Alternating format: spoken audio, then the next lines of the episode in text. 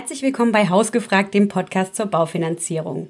Heute habe ich Murat Doran aus München zu Besuch und er erzählt mir spannende Dinge zum Thema Neubaufinanzierung. Hallo Murat. Hallo von meiner Seite. Grüß dich.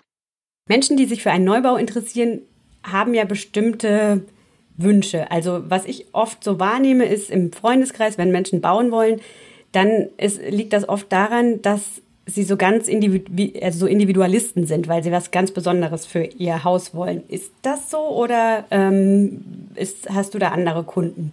In der Regel ist es so, dass meine Kunden, ähm, die Neubau anstreben, ähm, eine ganz konkrete Vorstellung von der Immobilie haben, sei es von der Fliesenauswahl, ähm, von der besonderen Küche, ähm, von dem von dem Kamin äh, rechts oder links speziell. Also das Ganze ist äh, wirklich für Individualisten gedacht und ähm, meistens ist es so, dass äh, Kunden, die einen Neubau erwerben wollen oder bauen wollen, planen wollen, ganz konkrete Vorstellungen zu der Immobilie haben. Ja, und die findet man dann eben in der Bestandsimmobilie nicht so richtig und möchte vielleicht auch keine Kompromisse machen. Ne? Genau so ist es. Meistens ist es so, dass die, der Immobilienkauf einer der größten äh, Investitionen des Lebens ist und da möchte man natürlich tun nichts, nichts falsch machen. Ja. Wenn ich aber mir jetzt so ein Traumhaus, so ein Wolkenschloss baue in Gedanken, dann äh, trifft das ja irgendwann auf die Realität und auf Baukosten. Ähm, wie würdest du denn sagen, gehe ich am besten vor? Suche ich mir zuerst ein Budget, erst ein Grundstück? Gehe ich erst zum Bauträger oder zum Architekten? Wie ist so die zeitliche Reihenfolge am sinnvollsten? Von meiner Empfehlung her wäre es ideal, wenn man sich von einem Spezialisten bei Dr. Klein beraten lassen würde. Das Ganze nennt sich Budgetberatung. Ähm, hier wird äh, die äh, Bonität, äh, Bonität durchleuchtet, dementsprechend dann auch noch grob ihre Wünsche abgeglichen und im Anschluss des Gesprächs ähm, erhaltet dann man ein Finanzierungszertifikat, das in der Regel einen Geldbetrag XY ausweist. Und das hilft den meisten Kunden dann schon, welche Richtung es gehen könnte. Als nächsten Schritt wäre dann, äh, wäre dann wichtig, dass wir das, dass das Grundstück gefunden wird. Okay, also erstmal, dass ich gucke, was kann ich mir leisten. Da kann mir ein Spezialist helfen, der guckt sich meine Einnahmen und Ausgaben an und guckt so meine spezielle Situation an. Und dann habe ich so ein Zertifikat, habe ich verstanden, und da steht da eine Zahl drauf und damit kann ich dann guten Gewissens schon mal in die Planung gehen und auch in den Grundstücks, in die Grundstückssuche.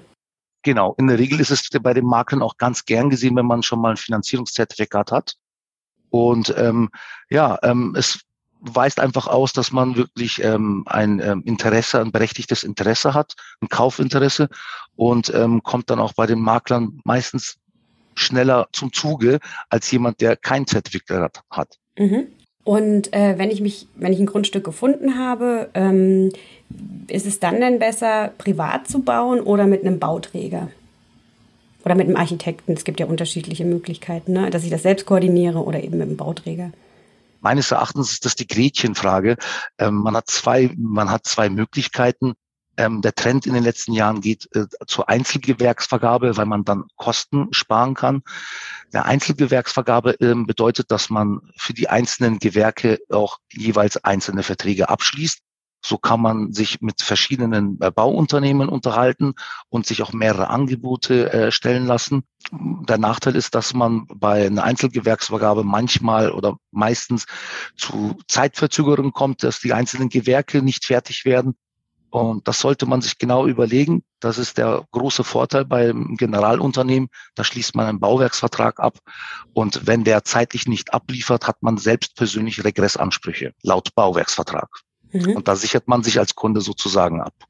Okay, also wenn ich ähm, den Vertrag oder meine Aufträge an irgendwie äh, den Fliesenleger und den Fensterbauer separat gebe, kann ich Geld sparen, aber durch die Koordination, die dann nicht stattfindet zwischen den beiden, die ich übernehmen muss, kann es zu Zeitverzögerungen kommen. Aber beim Generalauftraggeber, der kann, ähm, der koordiniert das alles für mich und ich kann auch in Regress gehen oder kann die Regressansprüche an ihn dann stellen und bin dann da raus und kann mich zurücklehnen. Genauso ist es. Also bei der Einzelgewerksvergabe empfehle ich auf jeden Fall einen ähm, guten Architekten, ähm, einen guten Architekten, dem man vertraut. In der Regel koordiniert er dann die Einzelgewerksvergabe. Ah, okay. Also das macht man nicht selbst als Bauherr, sondern ähm, da unterstützt dann der Architekt dabei. Mhm. Ja. Und ähm, wenn man einen guten Architekten kennt, dem man schon langjährig vertraut, dann ist eine Einzelgewächsvergabe meistens nicht schlecht, weil man Kosten sparen kann. Und wie unterscheidet sich das dann noch vom Bauträger? Bei dem Bauwerksvertrag, bei dem Generalunternehmen ist es so, dass man ähm, einen Neubau, das noch nicht gebaut ist, schon erwirbt. Ja? Mhm. Und der Bauträger baut das Haus beziehungsweise das, äh, die Wohnung komplett schlüsselfertig. Ah, okay. Und in dem Bauwerksvertrag ist eine Frist genannt. Sollte diese Frist verstreichen, hat man persönlich, also der Kunde, Regressansprüche gegenüber dem Bauträger. Okay. Und ähm, wie kann ich mich denn diesem Thema Bauland irgendwie so ein bisschen nähern? Also wie finde ich da raus, was das kostet? Ähm, woher weiß ich, was ich da fürs Grundstück allein schon mal so planen muss? Jetzt kommt ein ganz schwieriges Wort. Ähm, es gibt kostenlos im Internet abrufbar das Bodenrichtwert-Informationssystem. Und ähm, man kann im Internet äh, jeweils äh, dort ähm, die Bauland, äh, die Baulandpreise abfragen. Es wird zweimal jährlich erneuert und äh, wird von den Statistikstellen des Gutachterausschusses des, der jeweiligen Stadt oder des Landkreises ausgestellt, alle zwei Jahre. Und das empfehle ich allen meinen Kunden, dass man sich da so mal grob äh, sich umschaut. Und die Preise, ähm, die Preise bilden sich aus den durchschnittlichen Verkäufen der letzten zwei Jahre. Okay, das ist ja dann auch deutschlandweit verfügbar wahrscheinlich. Das ist ja eine super Sache. Genau. Und gibt es so eine Systematik auch für Baukosten, wie ich mich denen nähern kann? In der Regel ist es so, dass ähm, der Architekt beziehungsweise der, ähm, der Bauwerksvertrag äh, schon einen Fixpreis ausweist. Und bei der Einzelgewerksvergabe verlangen die Banken auch wirklich eine Gesamtkostenaufstellung. Das heißt, alle Gewerke müssen komplett bestehen, da die Bank sich ja auf das Objekt absichern möchte und auch ein berechtigtes Interesse hat, dass auch alle Gewerke komplett vergeben sind und das Haus komplett dann fix und fertig, also schlüsselfertig steht. Und äh, um so ein gutes Gefühl zu kriegen, ob der Architekt jetzt gute Kosten aufruft oder ob das sehr, sehr teure sind, macht, fragt man dann mehrere Architekten oder Bauunternehmer an oder wie läuft das in der Realität? In der Regel ist es so, dass man bei, dann bei der Einzelgewerksvergabe mehrere ähm, Bauunternehmen ähm, beauftragen äh, bzw. anfragen kann und man kann sich dementsprechend mehrere Angebote geben lassen. So kann man dann vergleichen, zum Beispiel ähm, Keller, ähm, Einzelgewerksvergabe Keller, Bauunternehmen A möchte 25.000 Euro, Bauunternehmen B möchte 27.000, je nachdem, was ähm, in dem Bauwerk, Bauwerksvertrag natürlich inkludiert ist, sollte man dann abwägen, für welches Bauunternehmen man sich entscheidet. Mhm. Okay. Ähm, ist ja auch wahrscheinlich auch eine oftmals theoretische Frage, weil was man so hört, ist ja die Realität eher so, dass es ka kaum Handwerker gibt, die momentan Aufträge entgegennehmen. Ne? Dann muss man wahrscheinlich auch oft nehmen, was man bekommt, oder? Speziell in München ist es so, dass äh, äh, der Münchner Immobilienmarkt sehr schnelllebig ist und ähm, meine Kunden haben da auch das Problem, dass sie da Probleme haben, an Handwerker zu kommen. Aktuell habe ich schon äh, von Wartezeiten von sechs Monaten gehört. Äh, meistens ist es so, dass die Kunden sich für ein äh, Generalunternehmen, also einen Bauwerksvertrag entscheiden, wo die Kunden dann schlüsselfertig sozusagen kaufen. Ähm, aktueller Trend sind auch die äh, Fertighäuser. Mhm. Das ist faszinierend. Ähm, das sind fertig, äh, fertige Platten, die wie Lego-Bausteine dann zusammengestellt werden und das Haus steht in fünf Tagen. Okay. Und da habe ich natürlich diese ganzen Scherereien nicht, ne, das einzeln zu koordinieren. Oder auch mit dem Architekten zwar dann zu besprechen, aber trotzdem ist es, klingt es aufwendiger. Genau, in der, Re in der Regel, je kürzer die Bauzeit ist, desto ähm, desto weniger Probleme hat man. Mhm. Ich empfehle bei Neubau immer in der Regel mindestens ähm, neun Monate zu planen. Also in der Regel dauert ähm, eine Bebauung, eine Fertigstellung eines Einfamilienhauses neun bis zwölf Monate. Wenn ich in der Regel ja dann Grundstück und Haus separat ähm, kaufe und auch finanziere, wie wird das in der Finanzierung dann abgebildet? Das ist ein wichtiger Punkt. Ähm, wenn man äh, das Grundstück separat erwirbt, zahlt man nur die Grunderwerbsteuer auf ähm, den Grundstück, auf die Grundstückskosten. Ah. Sollte, so kann man sehr, sehr viel Geld sparen. In Bayern sind es 3,5 Prozent. In, ähm, äh, in Nordrhein-Westfalen sind es 5 Prozent von Kaufpreis. Also da geht schon um höhere Summen, wo man deutlich äh, Nebenkosten sparen kann. Und wenn man das Grundstück separat, äh, Grundstück erwirbt und ein separates Bauunternehmen dann im, in, der, in der Regel nach sechs Monaten beauftragt, zahlt man für die Baukosten keine Grunderwerbsteuer. Okay. Das ist der große Vorteil. Mhm, das ist ja richtig bares Geld. Und habe ich dann zwei Finanzierungen, eine fürs Grundstück und eins fürs Haus oder ähm, läuft das in einer Finanzierung? Ich würde empfehlen, dass man es, äh, dass man die Baukosten auch schon grob, äh, grob einplant und man der äh, Bank dann auch natürlich mitteilt, dass demnächst auch ähm, Baukosten anstehen werden, dass es bebaut werden soll. Die Bank besichert sich im Grundbuch an äh, erster Rangstelle und sollte man sich für eine andere Bank entscheiden, müsste die sich dann im zweiten Rang besichern. Mhm. Das wäre eine Nachrangfinanzierung und das sollte man in der Regel tunlichst vermeiden, okay. da es teurer ist. Mhm. Wenn man sich für die Bank entscheidet, die das Grundstück finanziert, sollte man sich dann auch im Klaren sein, dass man die Baukosten dann auch mit dieser Bank äh, finanziert. Okay, weil wenn die andere Bank wäre im Zweifel eben im Nachrang und dadurch würde sie erst später in die Haftung gehen und dieses Risiko lässt sie sich dann in der Regel mit höheren Zinsen bezahlen, habe ich mal irgendwann gelernt, ne? Genau. Wenn man in naher Zukunft bauen möchte, also wenn es wirklich äh, relativ konkret ist, empfehle ich eine Zwischenfinanzierung. Die kann man, ähm, die kann man, diesbezüglich kann man sich auch von den Spezialisten beraten lassen. Es ist eine Art Dispositionskredit. Die Bank streckt das vor ähm, und äh, dieses Darlehen ist jederzeit dann ablösbar. Das heißt, wenn man dann wirklich bauen möchte, geht man dann nochmal auf eine Bank zu. Und hier hat man die Möglichkeit, wieder komplett an, also komplett den Markt zu beleuchten. Bei Dr. Klein sind es aktuell 400 Banken. Und hier kann man dann eine, sich eine neue Bank suchen und die Zwischenfinanzierung dann jederzeit kostenfrei ablösen. Das wäre Möglichkeit zwei, was, was bei konkreten Bauvorhaben in der Regel sechs bis zwölf Monate empfehlenswert wäre. Okay, also Möglichkeit eins: ähm, ich finanziere bei Bank A und sage, in ein paar Monaten komme ich wahrscheinlich wieder ähm, und möchte dann auch noch ein Haus auf dieses Grundstück setzen. Dann frage ich noch eine Finanzierung bei Ihnen an. Ähm, bin aber dann ein bisschen an diese Bank gebunden, weil bei einer anderen würde ich schlechtere Konditionen kriegen. Variante 2 wäre, das Grundstück mit einer Zwischenfinanzierung zu erwerben, um dann im zweiten Schritt, wenn ich die, das Haus darauf setzen möchte, eine komplette Finanzierung ähm, mir suchen kann und dann auf alle Banken nochmal zugreifen kann und die auch äh, vergleichen kann. Besser könnte ich es nicht erklären. Super. okay. Ähm, Staatliche Fördermittel sind ja immer ein großes Thema, gerade ähm, beim Neubau. Da hatten wir ja neulich auch ähm, die KfW zu Gast im Podcast und da hat sich ja auch einiges getan. Welche gibt es denn da beim Neubau, Neubau oder welche empfiehlst du da? Ähm, seit dem 1.7.2021 gibt es eine große, Neuer, äh, große Erneuerung. Es gibt eine neue Förderung, die BEG, WG-Förderung heißt. Der große, äh, der große Vorteil meines Erachtens ist, dass ähm, man es direkt bei der KfW beantragen kann und es wirklich vereinfacht ist. Also man kann das Ganze online stellen. Man hat keine Formulare wie früher und äh, KfW Energieeffizienzbestätigungen, die man vom Architekten unterschreiben lassen muss, etc. Also es ist wirklich ein Online-Antrag, den man direkt in fünf bis zehn Minuten selbst erledigen kann. Und natürlich besteht noch die Möglichkeit, ähm, die ursprünglichen KfW-Darlehen in Anspruch zu nehmen. Hier ist das die Entscheidung des Kunden. In der Regel ist die neue Förderung für den Kunden besser, da der Kunde dann wirklich bare Zuschüsse erhält. Erhält. Mhm. Und ähm, bei einem Neubau ist es ja so ein bisschen anders als bei einem Hauskauf. Da hat man ja oft verschiedene Bauabschnitte und äh, da erfolgt die Finanzierung und die Auszahlung des Darlehens auch ein bisschen anders. Kannst du mir das noch mal ein bisschen erklären? Da gibt es auch eine gesetzliche Grundlage dazu. Das nennt sich Makler- und Bauträgerverordnung. Ähm, das sieht vor, dass man das Ganze in sieben, äh, sieben Phasen bezahlt. Also der Keller wird fertiggestellt.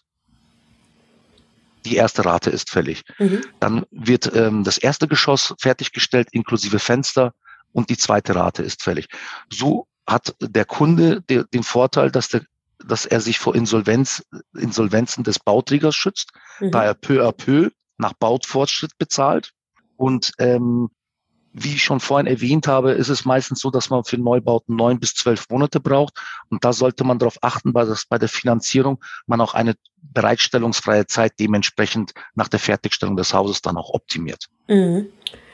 Und ganz konkret ist es dann so, wenn jetzt mein Keller fertig ist, muss ich dann Fotos schicken der Bank von dem Keller oder wie läuft das dann, dass ich das äh, Geld dann bekomme? Fotos kriegt man, äh, kriegt man vom Bauträger beziehungsweise, äh, beziehungsweise vom Bauunternehmen. Der Kunde selbst nur, muss nur ein DIN A4-Formular ausfüllen, und die äh, beigefügte Rechnung vom, von, dem, von dem Handwerker beifügen. Das Ganze kann man online, äh, das kann, Ganze kann man online oder per Post an die Bank beziehungsweise über den Berater bei Dr. Klein weiterleiten. Und in der Regel ist es dann so, dass in ein bis drei Werktagen das Ganze dann direkt an den äh, Handwerker beziehungsweise an das Bauunternehmen bezahlt wird. Ah, okay. Und in ähm, letzter Zeit hat man ja immer wieder von Lieferengpässen gehört. Material gibt es nicht oder wird später geschickt ähm, oder ist später verfügbar.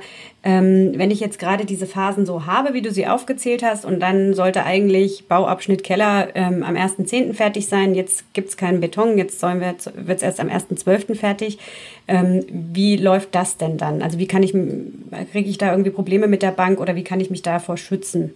Also nach Ablauf der bereitstellungsfreien Zeit, die man äh, mit der Bank vereinbart hat, ähm, müsste man für den nicht abgenommenen Darlehensanteil, da ja natürlich nicht bezahlt worden ist, dementsprechend, äh, weil es zur Verzögerung kam. Und ähm, die Bank möchte dann von Ihnen äh, zusätzliche Zinsen haben. Kostenfaktor bei den meisten Banken aktuell 0,25 Prozent des nicht abgenommenen Darlehensanteils.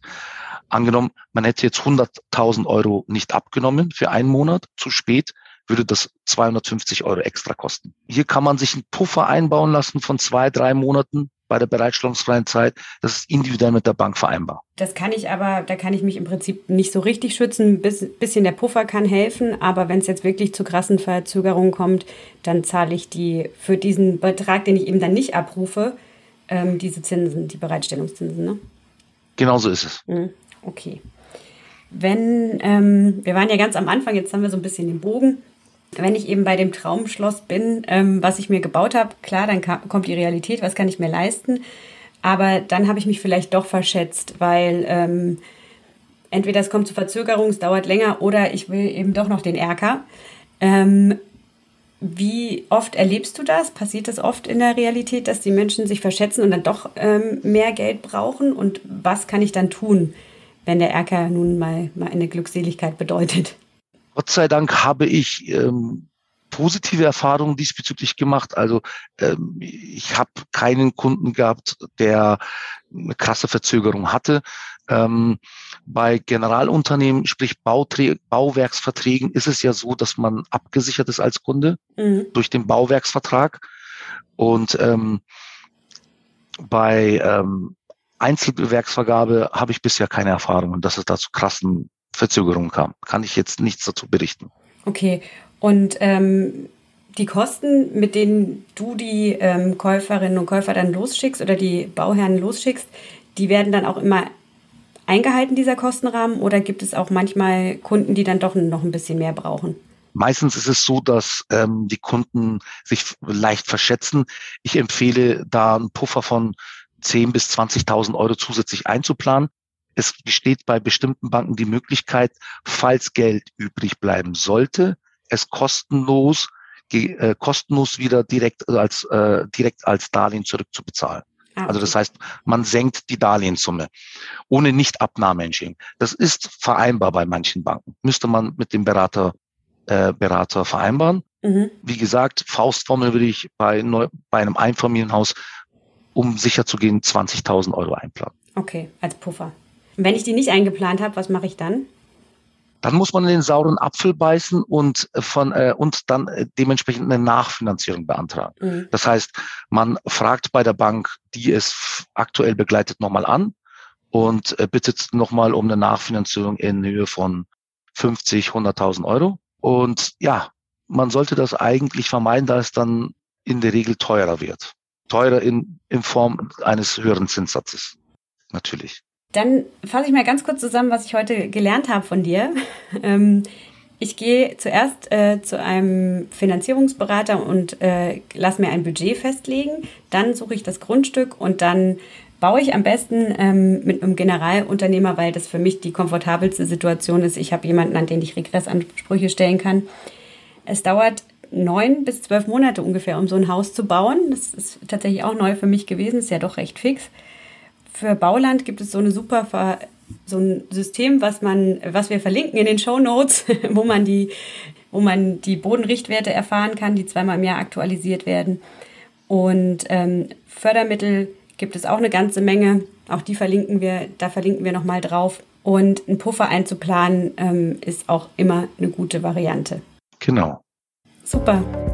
Dann ganz vielen Dank, Murat. Ciao. Ja, ich habe einiges gelernt. Ich hoffe, ihr auch. Wenn ihr noch Fragen oder Feedback habt, schreibt uns sehr gerne an hausgefragt.drklein.de. Wir freuen uns auch, wenn ihr Themenwünsche habt und uns die auf diesem Wege mitteilt. Alles Gute und eine schöne Zeit.